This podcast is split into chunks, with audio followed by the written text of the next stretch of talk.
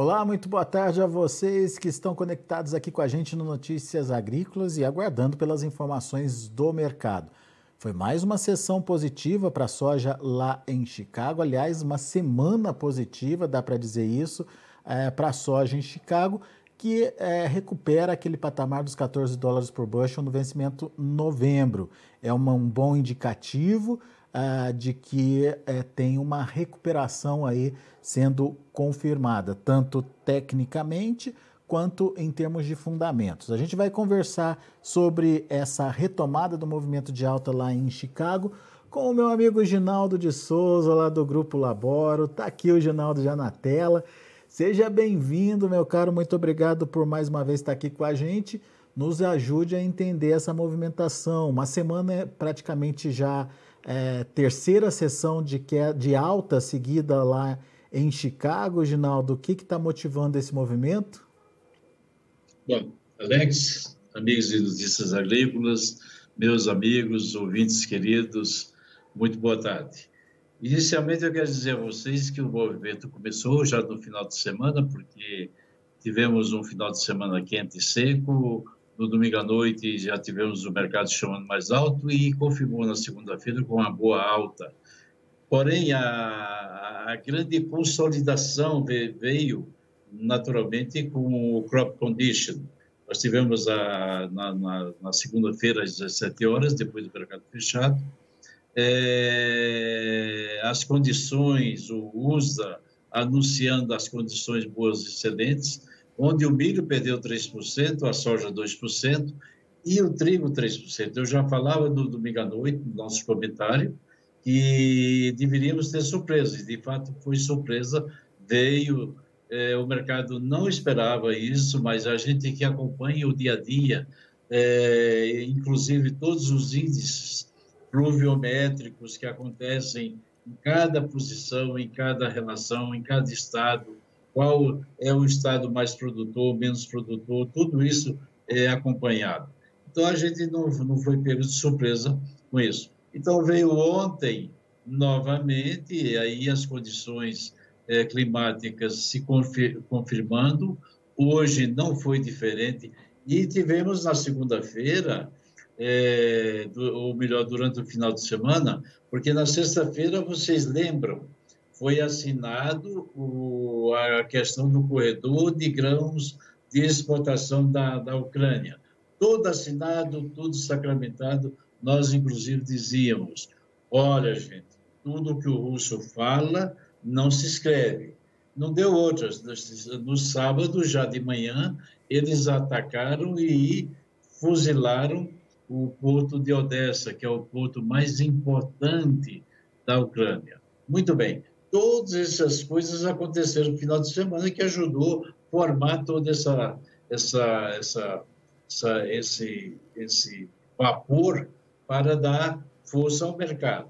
E hoje, de novo, eles invadiram novas áreas da Ucrânia, o, o produtor estava colhendo soja e a fumaça, os mísseis passando, foi uma coisa até que chamou muita atenção do mundo.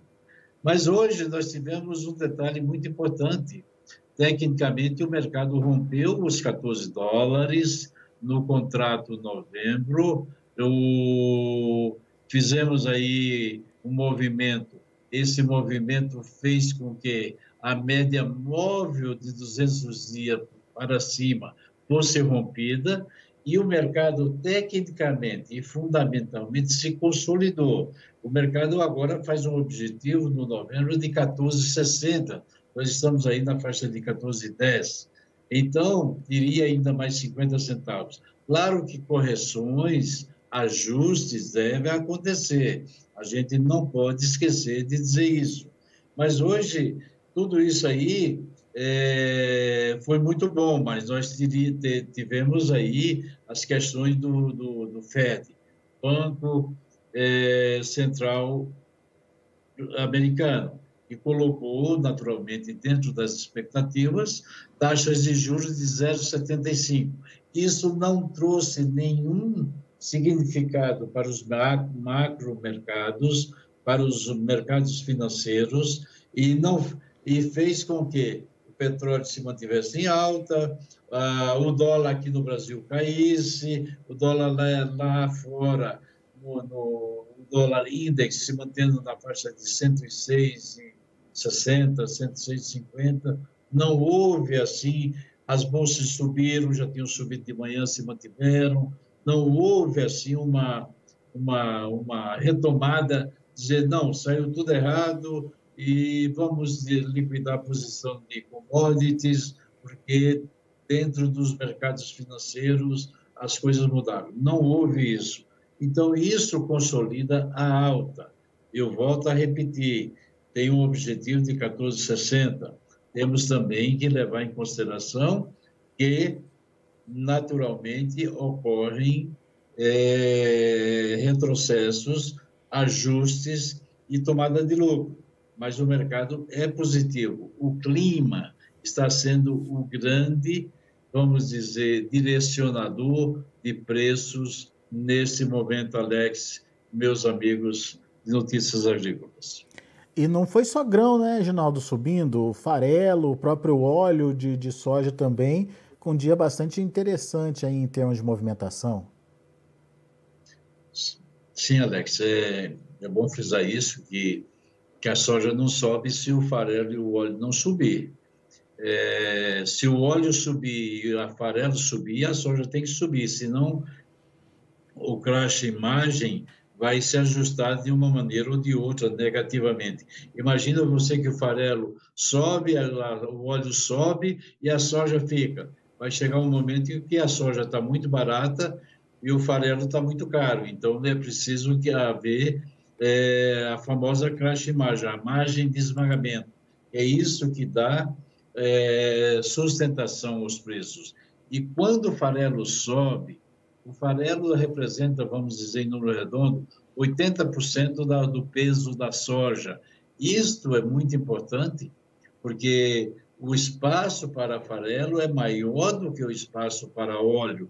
Óleo você tem em torno de 20%. Então, é muito importante que o farelo suba e o óleo também, porque às vezes isso acontece, o farelo subiu e o óleo caiu e a soja ficou. Isso já vimos, é comum. Ou às vezes o óleo subir, farelo cair e a soja ficar. Ou seja, não houve mudança na soja, apesar de um dos produtos ter subido, né? Então a gente tem que se habituar com esse de mercado. Muito bem. Agora, ô, Ginaldo, você citou aí essa decisão do Fed de alta de 0,75 aí nos juros por lá. É, e que isso já vinha em linha com o mercado e, portanto, não foi surpresa para ninguém. Ah, descartamos é, com essa, com essa é, divulgação de hoje o risco de interferência do financeiro uh, na, na, nas commodities agrícolas esse risco ainda existe, Ginaldo? Eu diria para você que nós vamos ter ainda aumentos de taxas, Alex. É, o Banco Central Americano vai ter que agir. Eu, eu, eu, lamento profundamente, eu como economista, eu não gosto disso, porque eu vejo que eles trabalham sempre no combate à inflação com com, com juros. Juros altos combatem a inflação. Mas nós estamos vivendo um momento muito delicado no, no planeta. Nós estamos vivendo é, inflação para todos os países, para todos, para todos os países, e estamos tendo recessão. Aí você vai dizer, como é que você está tendo recessão se não está comprando? Estamos tendo. Esse exemplo nós já vimos há 30 anos no, no, atrás no Japão. Eu posso até contar, é rapidinho, mas deixa eu concluir aqui o pensamento. Então, nós vamos ter o planeta está tendo problemas com inflação, com inflação que vem gerado de energia, de, das altas das commodities, pelas, por causa da seca, por causa das quebras de safra. Então, nós no, de um modo geral, vamos continuar com, com, com, tendo esses problemas. E o Banco Central Americano, na próxima reunião em agosto, ele vai ter que ajustar de novo talvez até fazer mais uma rodada é, de 0,75. O mercado pode pensar até em 0,50. Eu acho que isso vai haver ainda intervenção. Não vejo que vai haver uma intervenção drástica. Você viu que o, o Putin anunciou que na segunda-feira o óleo, o gasoduto estaria aberto, uh, fornecendo 0,40% da necessidade da, da Europa. Já foi só um dia, ontem já fechou, hoje já baixou para 20%.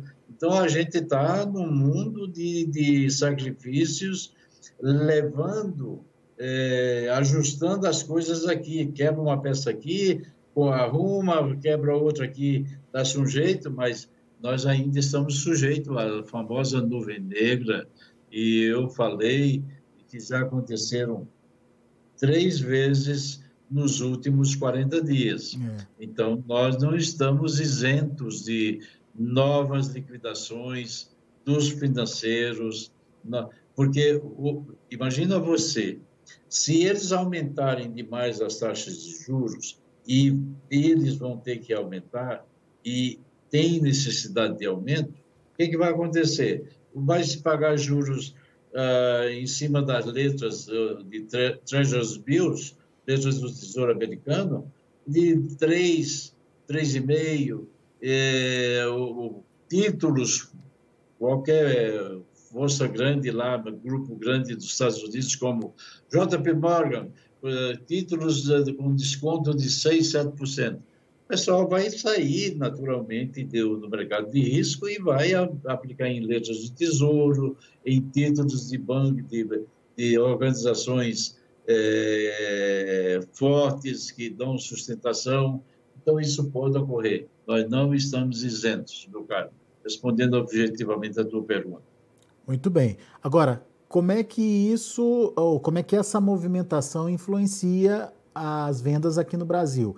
Porque, de um lado, é, teve, teve essa alta em Chicago, mas, por outro, houve a queda do dólar, uma queda até significativa hoje, Ginaldo. A gente está falando de um dólar voltando ali para casa dos 5,20. 5,25, se eu não me engano, o encerramento de hoje, ou, ou nesse momento trabalhando a 5,25. É quase 2% de queda. Como é que fica essa relação com a formação de preços aqui no Brasil? Chicago compensou Sim, a queda do dólar? É, antes de responder isso, eu vou te citar. Lembra que antes de ontem, na segunda-feira, o dólar despencou e não foi do, quase 2%, o dólar despencou no redondo, que é 16 centavos, 15, 16 centavos, deu quase 4%. Uhum. É, então, essa queda já vem desde segunda-feira e essa queda do dólar influencia naturalmente, porque se o dólar, Chicago subindo, subiu quase, a semana, lembra que há 10 dias atrás soja estava batendo, soja novembro, por exemplo, estava a 12,90, uhum. né? Bateu 12,90, chegou a romper os 13. Hoje está acima dos 14. Imagina você, nós ganhamos aí, recuperamos aí um dólar, mais de um dólar. É, a mesma coisa, o agosto recuperou uma barbaridade. Agosto vem subindo mais do que os meses futuros. Então, essa, os preços da soja que hoje negociaram, vamos dizer, a 198 para pagamento em setembro, e negociou também soja a 200 para pagamento 15 do 10, essa soja teria tido um preço melhor se o dólar tivesse se mantido, evidentemente, na faixa dos 5,40, como estava na segunda-feira cedo. Então, o dólar realmente tirou um taco, tirou um pedaço do preço da soja hoje. Mas também, em determinados momentos, Chicago caiu, caiu, caiu, e os dólares subiu, né? Lembra da semana passada? Uhum. E isso aconteceu. E beneficiou o produtor. Então, o produtor está vendendo sua soja aí na faixa de 199, 200 reais para pagamento de setembro, outubro. Isso é maior então, que semana anterior, por exemplo, Ginaldo? É muito mais. A semana anterior nós tivemos soja, é, do começo da semana da, passada, nós tivemos soja a 190. É um bom preço, é uma boa recuperação. aconteceu, você calcula, por exemplo, agora recuperou-se um dólar em Chicago. Nós estamos, na realidade, o agosto recuperou 1,30. Você calcula 1,30, nós estamos falando aí de, de, de, de, de, de 2 dólares, de 2 dólares e, e meio. Muito bem. Hoje, 2 dólares e meio dá 11 reais, dá um pouco, dá, dá 12, dá 13 reais. Então, é uma boa recuperação. É. Boa e, recuperação. e, os prêmios, Sem como é que ficaram, Ginaldo? Independente do, do, do, dólar ter cedido e ter perdido aí 5% talvez na semana. É, Chicago ganhou mais que o dólar perdeu, acabou melhorando aí a cotação. Teve influência do Sim, prêmio aí? porque Chicago subiu mais do que o dólar caiu. Mas teve alguma influência do prêmio também ou não? É, os prêmios estão trabalhando aí o setembro nessa faixa 205, 215, é, por aí. O, agosto caiu para 105, 110, o agosto caiu. Então, os prêmios brasileiros não estão se movimentando muito em relação é, ao que estava antes, porque as necessidades agora são outras. A, a China não precisa sair correndo para comprar soja mais aqui no Brasil e nem precisa sair correndo para comprar soja americana de safra velha. Ela pode comprar soja a partir de, de em outubro, outubro, novembro e dezembro, comprar soja americana um prêmio muito mais barato do que a soja brasileira e voltar a comprar a soja brasileira a partir de janeiro, fevereiro e março em diante, onde os prêmios são mais acessíveis e melhores do que o prêmio americano. Agora, o prêmio americano está melhor do que o prêmio brasileiro, independente que o prêmio brasileiro parou, deu uma parada e não subiu mais, porque a demanda também está fraca. Diga-se passagem, hoje se comentou que a China estava comprando cinco a seis cargos que poderia ser nos Estados Unidos, isso ajudou, inclusive, em determinado momento, o mercado mas não tivemos confirmação de que realmente esses negócios foram é, fechados. Amanhã, quinta-feira, vamos ver nas vendas semanais o que é que vai acontecer, se vai, vão aparecer uma expressiva venda semanal de soja, é, que eu não creio que vai acontecer é, nesse sentido. Muito bem. Agora, esses valores que você citou em reais, 198, 200 reais, setembro e outubro, é, já atraem o produtor? Já, já, o produtor já voltou a negociar ou está reticente Ele ainda? Ele voltou. Hoje negociou, saiu negócios. É, o produtor que tinha semana passada dado uma parada e acho que fez muito bem. Ele fez muito bem, que aproveitou para vender melhor essa semana, está aproveitando melhor, e eu acho que ele está certo, vai vendendo, porque esse preço de 200 até acima de 200 ele já vendeu. É. Então, ele não queria vender soja abaixo de 190, muito abaixo de 190. Com quem a gente falava, uh, nos dizia, não, eu não quero vender soja a 180, então se soja voltar a 200, eu volto a vender. Então, nós vimos que hoje saíram bastante negócios nessa faixa de, de 198, 200 para pagamento, vamos dizer, setembro então, e outubro. Muito bem. Tem pergunta aqui, Ginaldo. Eu acho que a gente já respondeu, mas enfim, vamos prestigiar o pessoal que está participando aqui com a gente. O Pablo, Pablo Ferrão. Em relação à composição de preços, balcão para o produtor brasileiro, o que tem maior impacto, o dólar ou a cotação na Bolsa Americana? Ah, sem dúvida nenhuma, a cotação da Bolsa Americana. É. Porque se ela subir um dólar por bushel, representa 2 dólares e 10 é, por saco. É, dois dólares e um dólar por bushel, ela vai, pode subir num dia ou cair num dia. Perfeito? Uhum. Isso é perfeitamente no mercado volátil, como nós estamos, que é um mercado de clima. Perfeito. Isso pode acontecer da soja subir num dia um dólar ou cair um dólar. E no dólar, na queda do dólar não vai acontecer do dólar cair 20% num dia. Isso, a, o, o, Chicago é muito mais importante, sem dúvida nenhuma. Muito bem. O engenheiro agrônomo Vitor está confirmando aqui que o Federal Reserve anunciou é, alta aí de 0,75, a gente já comentou sobre isso. Obrigado pela participação, Vitor. E o Evergrab. É, só negocia quem está vulnerável, caso contrário, vai sentar em cima da soja. É uma boa estratégia, Ginaldo? Eu acho que ficar em cima da soja sentado, olhando o que vai acontecer, não é um, uma boa estratégia. Claro que você tem que aproveitar os momentos, observar o mercado. Nesse exato momento, eu estou observando o quê? Eu estou observando o mercado de clima com tendência da alta, alta. Então, evidentemente, eu vou, se eu, se fosse produtor, estaria segurando soja é, hoje para vender melhor. É, mas por quanto tempo? É, vou só citar um exemplo. Nós tivemos soja no começo do ano a 17,80 cotado em, em CBOT. 17,80 correto? Uhum. Nós tivemos soja, depois de, de quatro meses, com 4 dólares a menos. Tivemos soja abaixo de 14. Hoje, as condições estão justamente se ajustando. É, Chicago voltando a subir, evidentemente, se acontecer é, um desastre na safra americana, nós vamos de novo para 17, vamos de novo para 18, mas isso se acontecer um desastre. E nesse exato momento não temos desastre nenhum. Pode ser que não chova. Os mapas que saíram agora, vamos dizer, 12 horas e 36 minutos no horário é, de lá, que representa aqui 3 horas, 3 horas, esses mapas mostram chuvas muito abaixo do normal.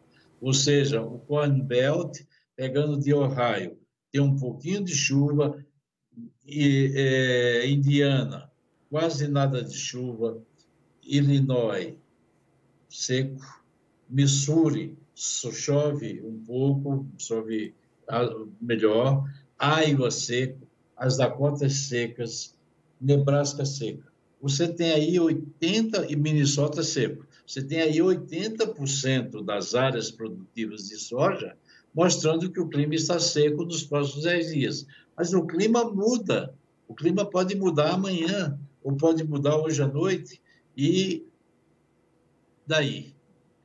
Só que nesse exato momento, a formação de um ridge, um centro de alta pressão, está se em cima do Corn Belt ele está atendendo e está mostrando que ele vai ficar mais alguns dias. Então, há, muita gente vai apostar que esta seca, esta, a, a, que essas altas temperaturas vão persistir. Então, a estratégia de ficar segurando a soja mais uns dias, ela é factível, ela é benigna, mas não quer dizer que depois, daqui uma semana, você vai segurar isso, é, se não continuar o clima mostrando instabilidade ou mostrando é, que a seca é, continua ou que chuvas virão. Então, tem que tomar muito cuidado disso aí. Sentar em cima nem sempre é uma boa estratégia. Olha que curiosa essa pergunta do Joelmir Gauzi, lá de Querência, lá no Mato Grosso. É, esse clima nos Estados Unidos já é semelhante ao que aconteceu aqui na região sul do país? Já, já podemos contar com uma frustração de safra por lá, Ginaldo? Nesse exato momento, não. É Joelmir, né, jo? Joelmir, Joelmir é, Gauzi. Isso. É, nesse exato momento, não. Você tem aí uma, vamos dizer, aquilo que poderia ser uma excelente safra já não é uma excelente safra, já é uma safra de boa para razoável. Você tem, é, vamos dizer, uma, uma, falando de yield, de produtividade, a soja poderia ter 53 buchos por acre, já não tem. Hoje tem gente falando de 50, mas a semana que vem nós podemos estar falando de 49, a outra semana de 48, se o clima persistir então, hoje não dá para você comparar é, o que eles tiveram de seca no sul. É, imagina você, se eles tiverem uma seca continuada em agosto, que é um período muito propício, é, você tem toda a polinização do milho que já aconteceu, ou seja, as quebras no milho vão seriam muito sérias agora no final de julho e começo de agosto. Você tem soja em estado de floração e formação de vagem no início de agosto. E no final de agosto tem a, a, a soja formando, a soja, vamos dizer, em, em enchimento de grão. Então, esse mês de agosto é o mês do sacrifício, ou o mês da bondade. Esse mês de agosto vai definir se o clima continuar irregular em agosto, você pode encontrar com uma quebra é, de 20%, 30% ou mais até na safra americana. Mas nesse momento, não. Nesse momento, eu diria que saiu de excelente para bom. Por enquanto, é isso que nós podemos mensurar. Muito bom. A interatividade está muito boa aqui no YouTube. A gente agradece o pessoal que está participando. Lembrando que é, vocês também é, podem aí dar o like, podem acionar o sininho, podem se inscrever no canal do YouTube aqui do Notícias Agrícolas para que toda vez que tiver uma novidade, toda vez que tiver um boletim ao vivo, você seja é, você é, seja informado de que está acontecendo aquele movimento lá, aquele, aquela informação ao vivo. Ô, Ginaldo, o Ricardo é, Soares da Silva, ele é lá de Brasília, ele pergunta o seguinte: o milho, na sua opinião, o preço que está hoje, ele tende a se estabilizar até o final do ano ou tem tendência de alta para 2023? É, eu, eu entendo, Ricardo, que você está perguntando o milho no mercado interno, né? Isso. Porque se for em Chicago, ele tem uma tendência de alta nesse momento, acompanhando a soja. Tanto é que o milho hoje trabalhou em baixa, trabalhou em alta, foi, teve uma volatilidade grande, mas o milho não fez o mesmo, o mesmo range, é, ou seja, não fez a mesma espaço que a soja fez. Agora, os preços no mercado interno brasileiro, é, você não pode esquecer que o Paraguai tem uma boa safra de 7 toneladas, o Brasil vai ter uma super safra, o Brasil porque, sem dúvida nenhuma, você, uma você colheu uma safra de, de recorde, uma safra muito boa, e isso vai influenciar nos preços. Eu não vejo, nesse exato momento, uma boa indicação para os preços de milho no mercado interno, sinceramente falando. Eu acho que o milho vai sofrer um pouco por causa da colheita da safrinha. E isso vai levar um bom tempo para que os preços de milho tenham, vamos dizer, uma aproximação maior em relação aos preços da soja. Muito bem. Mas se tiver uma quebra confirmada nos Estados Unidos, pode ser uma, pode ter uma mudança de patamar. Com certeza. E é isso que eu acredito nesse exato momento que nós vamos ter é, alguns problemas ainda na safra americana voltando sempre a falar, correções se fazem necessárias. O mercado é soberano, ele sabe, ele sobe, ele cai. Então, os fundos que estavam fora, que estavam dentro, com grande volume, eles saíram durante o último mês basicamente da metade da posição. Uhum. Agora eles estão repondo posições, acreditando no clima e acreditando também uma coisa aqui entre nós, que este corredor de exportação, por enquanto, o russo escreveu, ou melhor, falou, mas não escreveu. Não dá para acreditar é, que isso vai acontecer de uma maneira clara. É, as minas de, de, de, de, estão lá, eles não conseguem tirar as minas, eles têm um monte de coisa para resolver e isso não é fácil e a gente vai conviver com, com, com, isso aí durante um bom período. Muito bem. Tem mais a participação do Kleber, Kleber Eduardo, ele quer saber qual o próximo relatório. Desculpe. Qual o próximo relatório americano que poderá mexer com o mercado? É, eu, eu, não entendi se é do lado financeiro ou se é do lado é, de oferta e demanda, enfim. e ele quer saber se, uh, se a Selic aqui no Brasil tem possibilidade de novas altas, ou já chegamos aí num teto, Ginaldo? É, veja bem, vamos primeiro responder a questão do, do, do relatório. Nós temos um relatório de supply e demanda agora em agosto. Eu não sei exatamente, eu estou sem o calendário se é dia 9 ou dia 10 de agosto, uma coisa assim.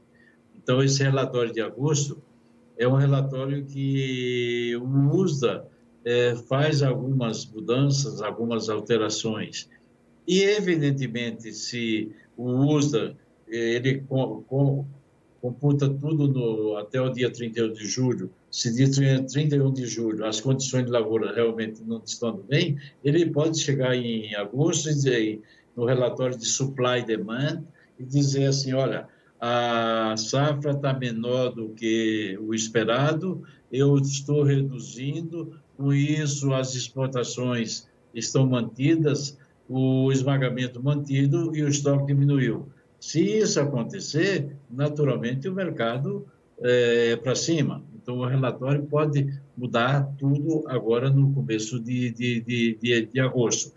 Quanto à questão da Selic, eu acho que o Banco Central Brasileiro ainda vai colocar pelo menos mais um meio por cento aí, ou talvez até 0,75 nos próximos relatórios, nos próximos, nas próximas reuniões.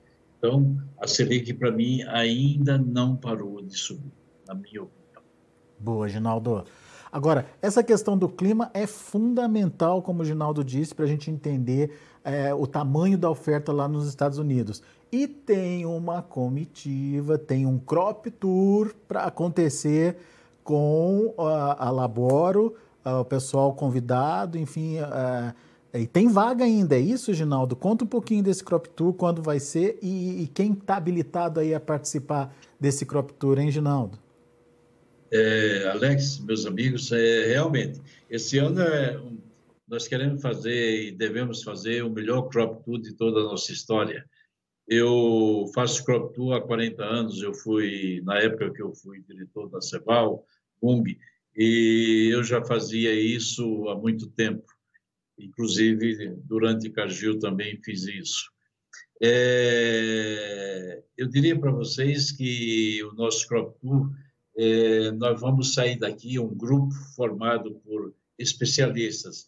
Esse grupo tem é, engenheiros agrônomos, técnicos agrícolas, é, diretores de empresas que estão, são especialistas em, em, em, em, em manejo, em áreas, em solução de problemas, é, em clima, então, nós vamos sair com um grupo aqui formado, um grupo que é um grupo de trabalho é, muito bem doutrinados, muito bem, é, vamos dizer, doutrinado não é a palavra, mas muito bem orientados para que nós possamos fazer um crop tour onde nós vamos chegar nos Estados Unidos no dia 28 de, de, de, de, de agosto, daqui no dia 27, viajamos eh, saindo de São Paulo.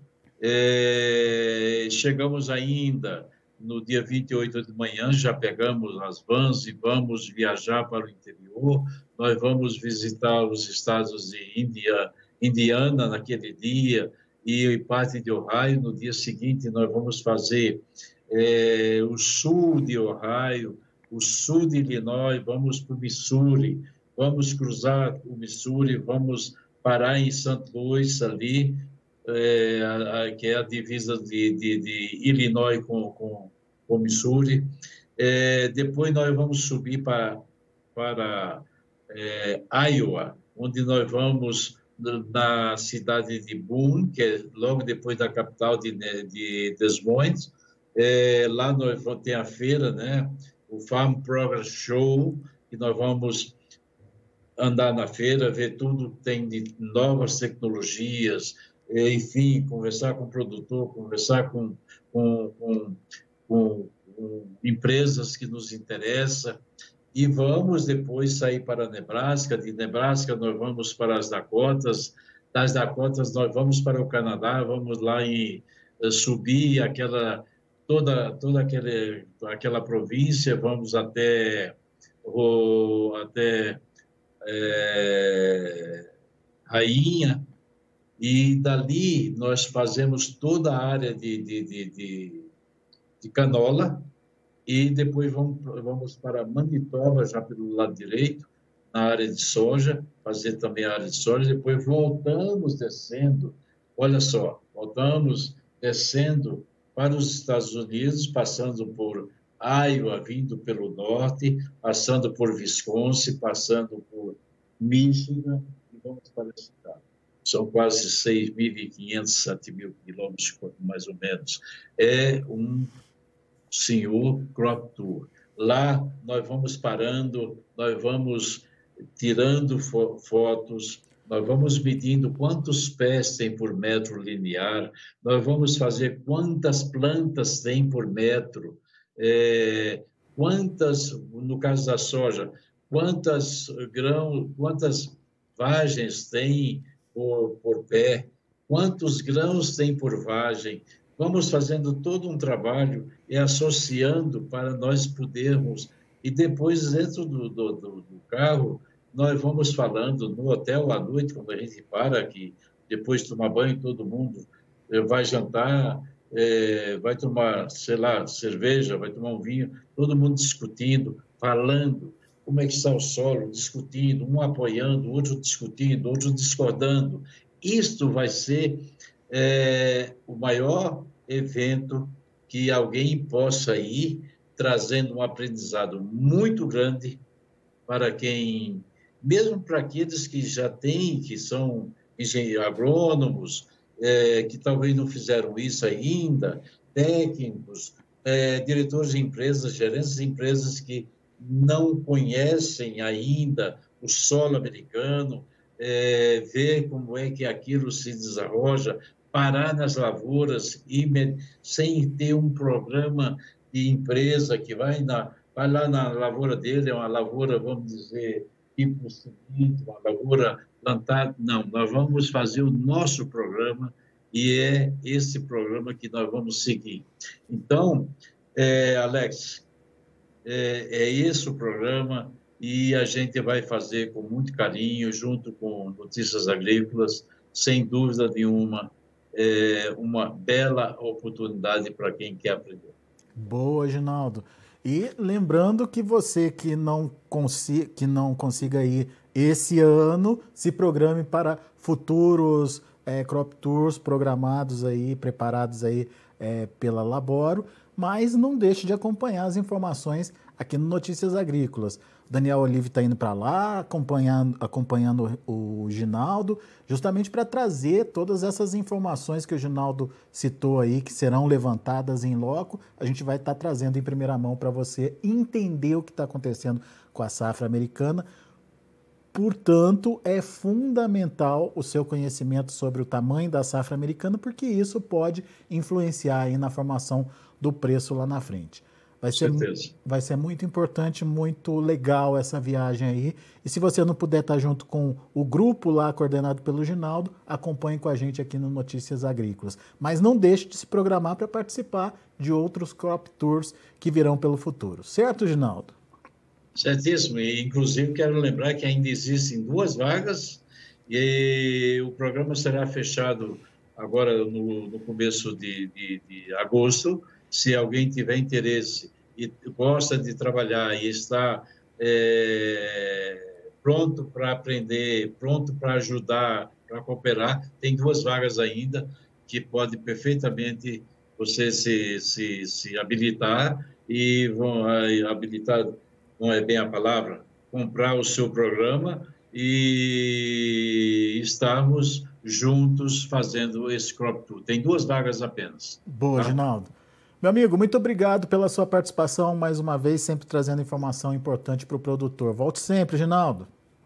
Alex, meus amigos, um grande abraço a vocês, ouvintes, um forte abraço a todos vocês. Que o, grande arquiteto do universo esteja sempre nos acompanhando e nos dando a oportunidade de uma vida melhor. Saúde e paz a todos. Valeu, Ginaldo. Abraço, meu amigo. Tá aí, Ginaldo de Souza, Grupo Labora aqui com a gente. Vamos rapidinho passar aí para os números das cotações lá em Chicago, fechamento do mercado. Ah, de olho na tela, então, porque foi um dia positivo para a soja. O agosto, 15 dólares e 78 por bushel, 46 pontos de alta. Setembro, 14 dólares e 24 por bushel, com quase 25 pontos de alta. Novembro, pouquinho mais de 26 pontos de alta, 14 dólares e 10 centes por bushel, rompeu ali aqueles 14 dólares, portanto, a média móvel de 200 dias, como o Ginaldo citou, e isso pode dar um fôlego para a continuidade das altas.